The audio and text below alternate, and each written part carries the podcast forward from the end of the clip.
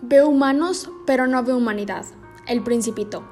Una de las primeras cosas que aprendemos al ser pequeños desde que empezamos a tener conciencia es a reconocernos como seres humanos.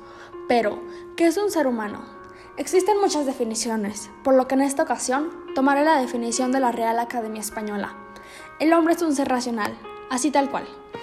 Tengo muy presente que a lo largo de mi vida siempre me han dicho que lo que nos distingue de los animales es que tenemos la capacidad de razonar y tenemos algo llamado voluntad, es decir, está en nosotros tomar la decisión de realizar una acción o no. Bueno, creo que hay otra cosa importante que nos caracteriza a los seres humanos y son nuestros valores, aunque sinceramente si volteamos a ver a nuestro alrededor apenas si podemos distinguirlos. Me enfocaré en el valor de la igualdad. Este consiste en que todos tengan la misma oportunidad y derechos, pero ese valor hoy en día apenas ya es distinguible, empezando con que sigue existiendo una diferencia muy marcada entre las clases sociales, clase alta, media y baja. Las oportunidades siguen estando en ese orden, primero los ricos, luego los de clase media y finalmente los de clase baja. La desigualdad no existe solamente en el ámbito económico, también en el respeto, Podemos intentar negarlo, pero aún persiste una gran mayoría que define el valor de las personas según su religión, color de piel, orientación sexual, género, etc. Probablemente te estés preguntando, ¿por qué menciona algo que ya sabemos? Bueno, por eso mismo, porque la desigualdad la vemos como si fuera normal, pues creemos que no podemos cambiar la situación y preferimos aceptarla en lugar de hacer algo para mejorar. Cuando estaba en primaria, mi maestra me platicó que anteriormente, en un pasado lejano, todo un pueblo se bañaba en una misma tina. Primero, por supuesto, iba el emperador, luego la gente con poder abajo de él, después los ricos sin autoridad, luego la clase media, y así consecutivamente hasta llegar a la clase más baja. Podemos imaginarnos lo sucio que ya estaba el agua. Hubo muertes de bebés porque se resbalaban y por tanta suciedad no los podían encontrar.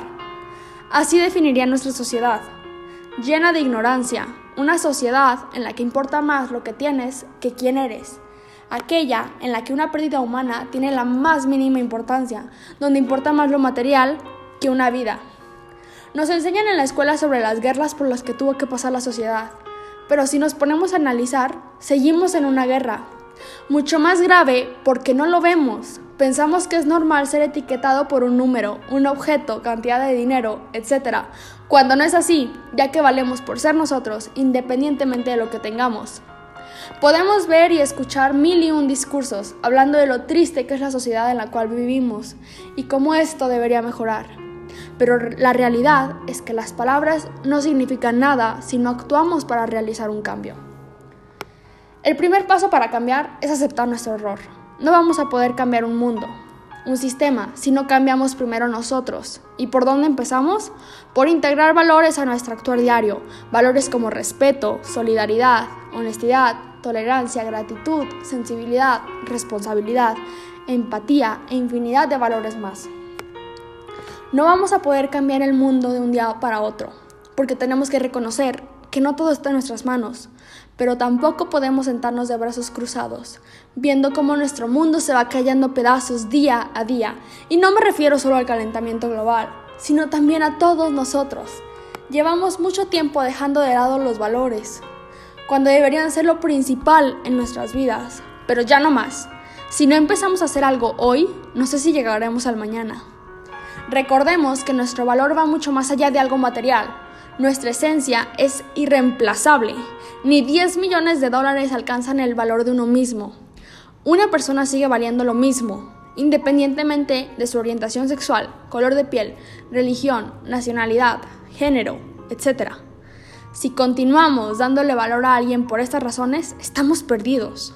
Como dije previamente, no podemos cambiar un mundo, pero sí podemos generar un cambio en nosotros, día a día, aprender de nuestros errores y mejorar, enseñarle a la gente cercana a nosotros cómo mejorar y viceversa abrir nuestra mente a nuevas posibilidades y no olvidarnos de la empatía, porque nos falta mucha como sociedad.